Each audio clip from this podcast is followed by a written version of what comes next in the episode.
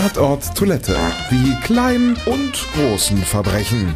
Wissenswertes vom stillen Örtchen. Aufgedeckt von Literaturkomedien und Bestsellerautor Tim Bolz. Woher stammt eigentlich das Sprichwort Geld stinkt nicht? Man kennt das ja von den Politikern, es werden Steuern erhöht oder gänzlich neue erfunden. Nicht nur, dass wir noch immer die Schaumsteuer aus dem Jahre 1902 zahlen, die von Kaiser Wilhelm auf Sekt erhoben wurde, um den heutigen Nordostseekanal zu finanzieren. Nein, unsere Politiker sind sich seit jeher für nichts zu schade.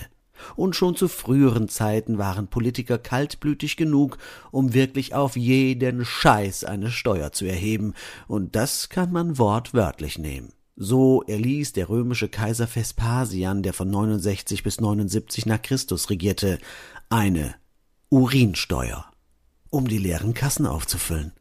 Damals wurden die öffentlichen Verrichtungsanlagen stark von der Bevölkerung genutzt, man stellte sogar an belebten Straßen amphorenartige Urinale auf, um den Rohstoff Urin zu sammeln. Besonders die Gerber betätigten sich als Urinsammler, da sie ihn brauchten, um damit ihr Leder zu gerben, zu färben oder zu reinigen, da das Ammoniak im Harren den Schmutz hervorragend entfernte. Von nun an musste jeder Bürger Roms also für seine Verrichtung in den Bedürfnisanstalten ordentlich äh, abdrücken.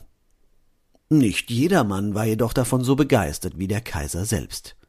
Vespasian zog durch die anrüchige Steuer sogar den Unmut seines Sohnes Titus auf sich. Der fand die Urinsteuer gar nicht toll da man sich dadurch dem Spott und der Häme der Leute aussetzte. Er geriet mit seinem Vater darüber immer wieder in Streit. Der Kaiser geriet einmal so in Rage, dass er kurzerhand seinem Sohn das eingenommene Geld unter die Nase hielt und ihn fragte, ob es denn stinke. Schließlich sei es ja durch die Toilettengänge der ganzen Stadt in die Kassen gespült worden. Natürlich stank das Geld nicht, wie der Sohn zugeben musste. Vespasian erklärte seinem Sohn, dass es letztlich egal sei, wodurch man Geld einnehme.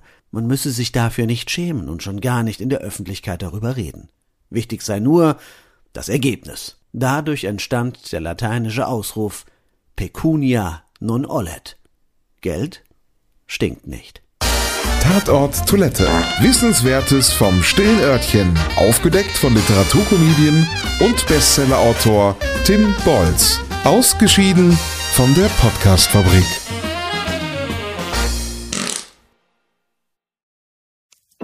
Wenn es Nacht wird, kommen zwei tiefe Stimmen in deinen Podcast-Player, um dich mit ihren Geschichten ins Bett zu bringen. Rote Bar ist dein Einschlaf-Podcast zum Einkuscheln und Wegschlummern. Ich hatte mal eine Freundin, wenn wir zusammen im Urlaub waren, dann ging sie in den Pool und dann guckte sie mich an. Oh, ich habe schon gemacht. Ah. Dann ins Meer. Oh, ich habe schon gemacht. Und die machte immer direkt überall ins Wasser rein. Was war sie für eine Rasse? Ein Collie oder? Eine Blondine. Hör ihn zweimal, dreimal, zehnmal und schlaf immer wieder dabei ein. Tim und Matze brummen dich zur Late Night in den Schlaf.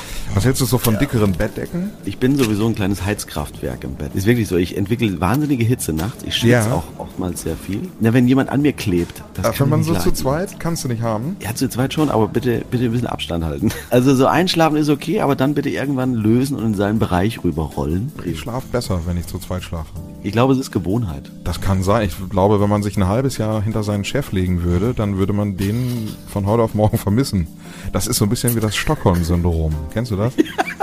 Wenn der Entführer ja, von einem lässt, dann vermisst man den. Schöne Träume mit Rote Bar Podcast, dem entspanntesten Podcast in Deutschland.